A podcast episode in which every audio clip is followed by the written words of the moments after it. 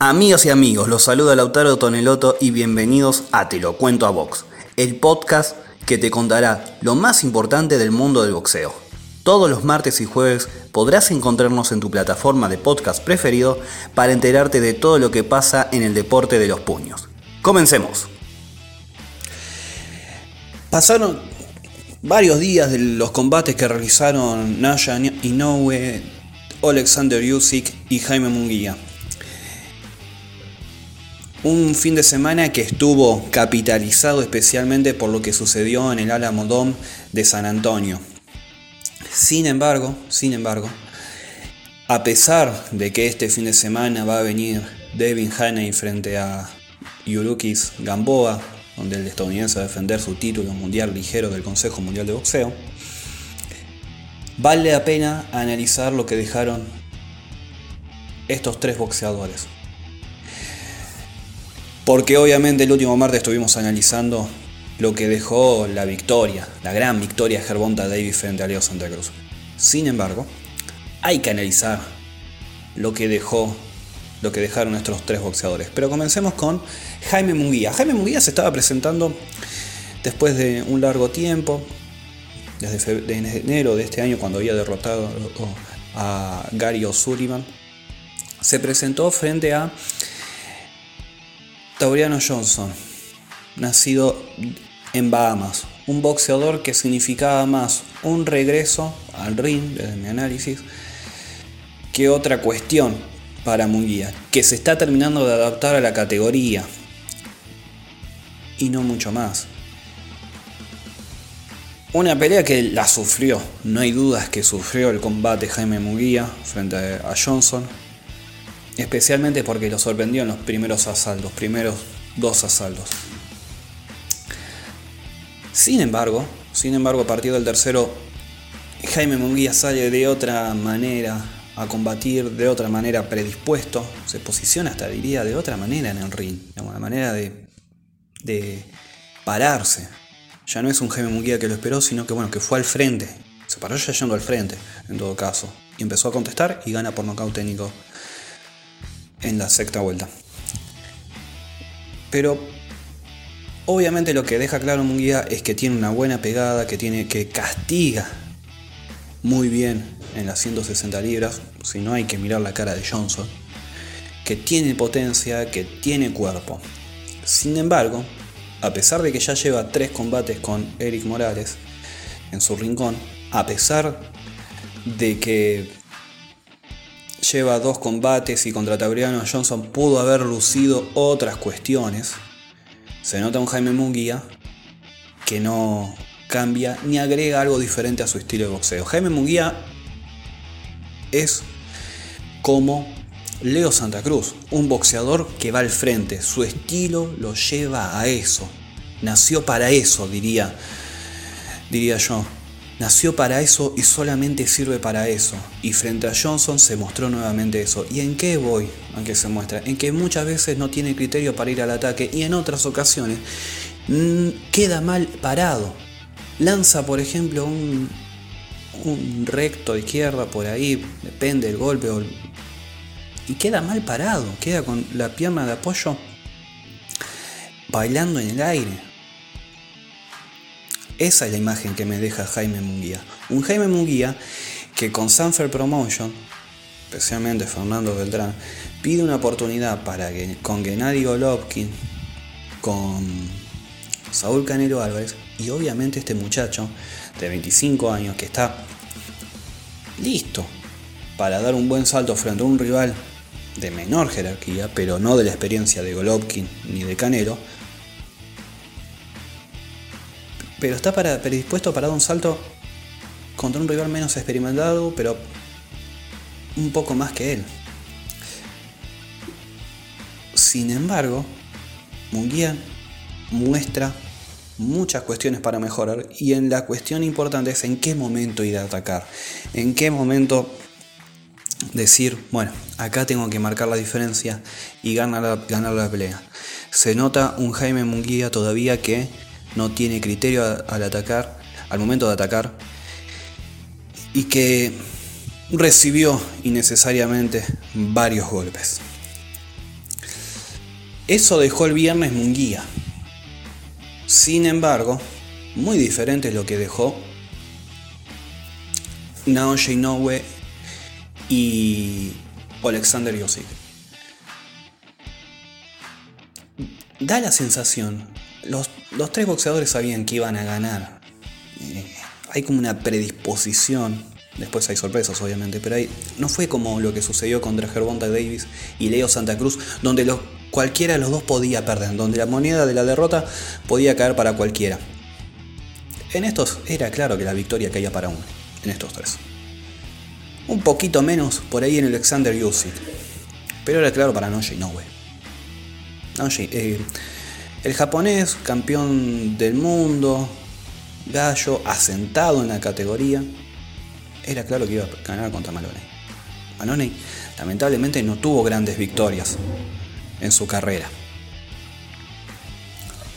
Sin, sin embargo, le pudo aguantar 7 asaltos. Ahora, lo que deja claro Naoshi Inoue es que en categoría gallo sigue pegando duro. A pesar de que no pudo sacar a Donito Donier, pudo sacarlo a Maloney y tiene una pegada muy fuerte. Lo tira, lo tira, lo cruza y lo tira. Está bien, estaba cansado, estaba exhausto ya para esa séptima vuelta, pero cuando encontró la distancia correcta para atacar a la zona blanda, Naoshi Inoue demostró que todavía sigue teniendo potencia y tira a sus rivales, a pesar de que él viene de categorías mucho más chicas. No nos olvidemos de ese detalle. Naoshi Inoue reina como quiere en la categoría. Por ahí se pudo haber tardado un poco más en knockout, pero da la sensación que parecía un regreso. Obviamente esta pelea fue un regreso para Inoue al ring, que no combatía desde el año pasado, noviembre del año pasado, cuando se consagró en la World Boxing Super Series. Naoya Inoue tiene la experiencia y sabe que es el amo y señor de la categoría gallo.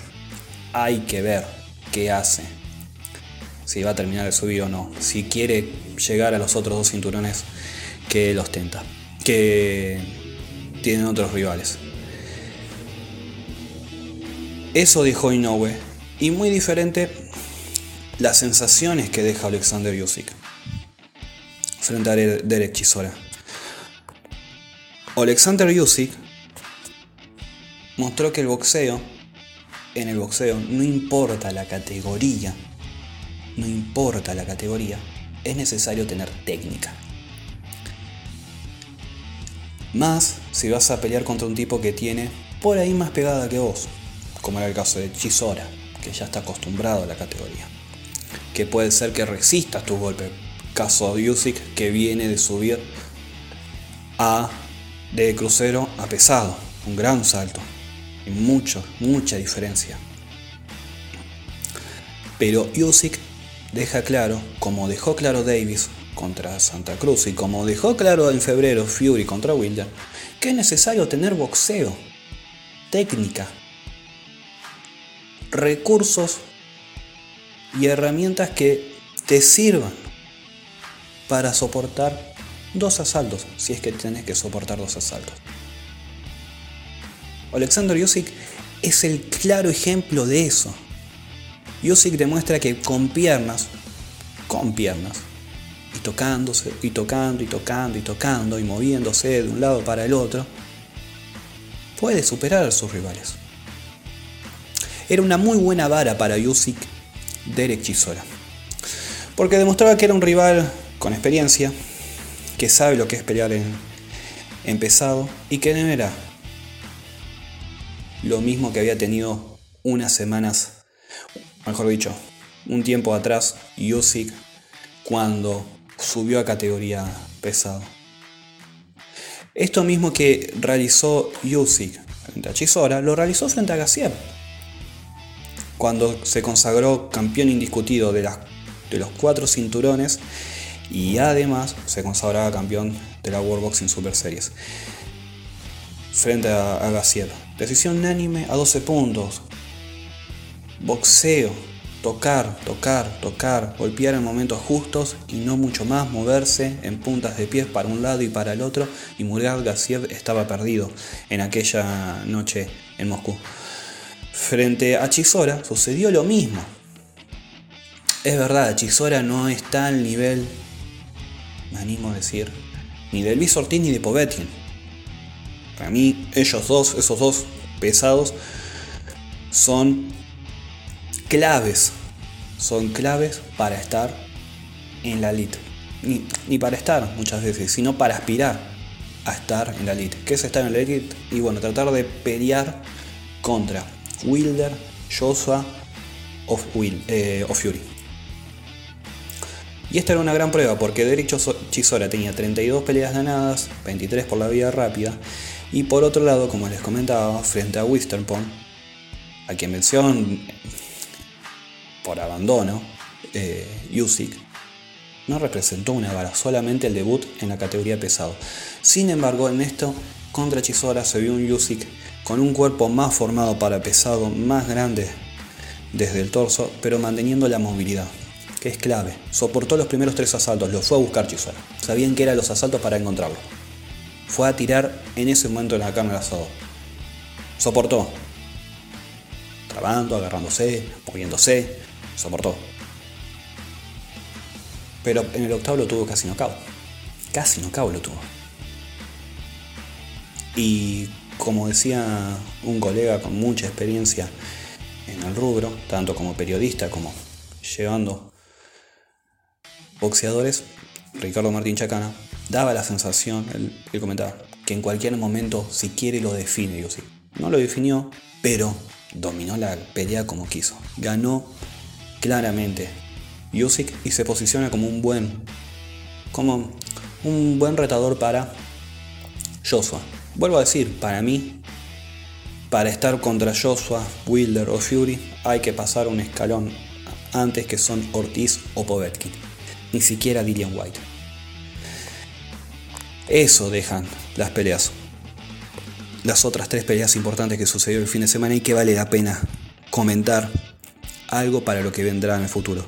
Un boxeador que todavía es inexperto y que todavía le falta mucho, mucho por aprender, especialmente en la parte estratégica y técnica.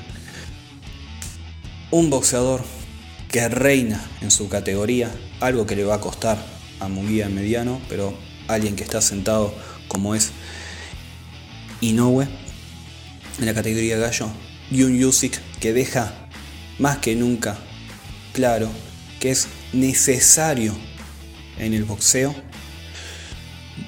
tener técnica. Es el ABC, es el manual. Ese manual cuando estás mal, cuando la pelea es complicada, cuando sabes que alguien pega más fuerte, y bueno, te puede salvar, te puede ayudar a ganar una pelea. Vuelvo a reiterar, frente a Murat García le sirvió, frente a Chisora también. Hay que ver si le puede servir contra los mejores. O si los mejores lo encuentran en él. Ahí será el otro interrogante a responder. ¿Soporta la pegada de un pesado? Chisora no lo pudo conectar con claridad, eso está claro. Hay que ver si Joshua, si lo enfrenta a Joshua, a Wilder o a Fury, si alguno de ellos, ¿qué pasa cuando alguno de ellos le pegue? Esa es la gran respuesta. Eso por un lado, valía la pena, como les decía, hablar algo de los que dejó de los combates del último fin de semana. Y también hay que hablar, por lo menos algo de lo que va a venir entre Devin Haney y Yurokis Gamboa. Da la sensación en las estadísticas, en las apuestas, en los papeles, en el nombre en el que quieran ponerle, que Devin Haney se lleva la pelea. Pero, por otro lado, Devin Haney, un invicto de una gran técnica, que es, promocionado por Floyd Mayweather y que además estuvo entrenando con Floyd Mayweather, va a empezar a tener su primer gran nombre en el currículum, Yurugokis Gamboa. Al igual que lo tuvo Gervonta Davis cuando lo venció en el anteúltimo round con un, con un pie solo, porque la verdad estaba sin su talón de Aquiles mejor dicho, hasta el décimo segundo round, el último round donde ganó Davis, estuvo gran parte de la pelea con el talón de, Aquiles roto. Devin Haney va a tener su primer gran rival, su primera gran prueba, un cubano. Un cubano que sus, mejor, sus mejores peleas ya, ya pasaron, su mejor tiempo ya pasó, tiene 38 años y más que aspirar, que tranquilamente lo puede hacer, más que aspirar a, a un título, del mundo, comienza a ser un probador. No hay duda de que es eso. Más que estar a los 38 años arriba del ring, debería estar abajo. Ya desde mi análisis. Alguno me puede venir y decir, bueno, pero Manny Pacquiao. Manny Pacquiao es Manny Pacquiao. A sus 40 y pico de años. Gamboa es Gamboa. Y después del castigo que recibió con, con Davis, tendría que estar más abajo del ring que dentro. Sin embargo, va a ser interesante qué pueda hacer Devin Haney. Que, con, que va a exponer no su título, que lamentablemente el título en esta realidad del boxeo poco representa al, ver, la gran cantidad que, que hay, sino que va a exponer su invicto. ¿Y qué puede hacer él con sus herramientas frente a un rival que tiene experiencia y boxeo? Eso sería interesante ver. ¿Qué puede hacer Devin Haney si va a ganar con tranquilidad? Si tiene pegada, y si domina todo el combate.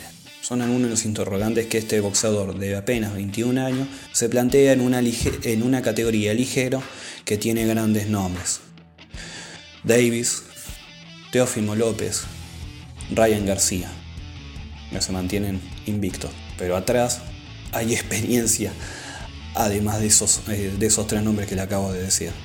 Están Basil Lomachenko, que viene de perder en una pelea muy cerrada frente a López, Jorge Linares y también este señor, Yuroki Gamboa.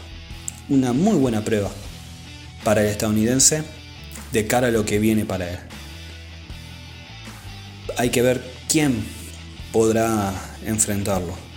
Si se ponen de acuerdo las famosas em, las empresas para que se realice el combate. Pero sin ninguna duda que este es uno de los mejores combates que tendrá este fin de semana, después de, los grandes, de, la gran, de las grandes peleas que tuvimos el último fin de semana.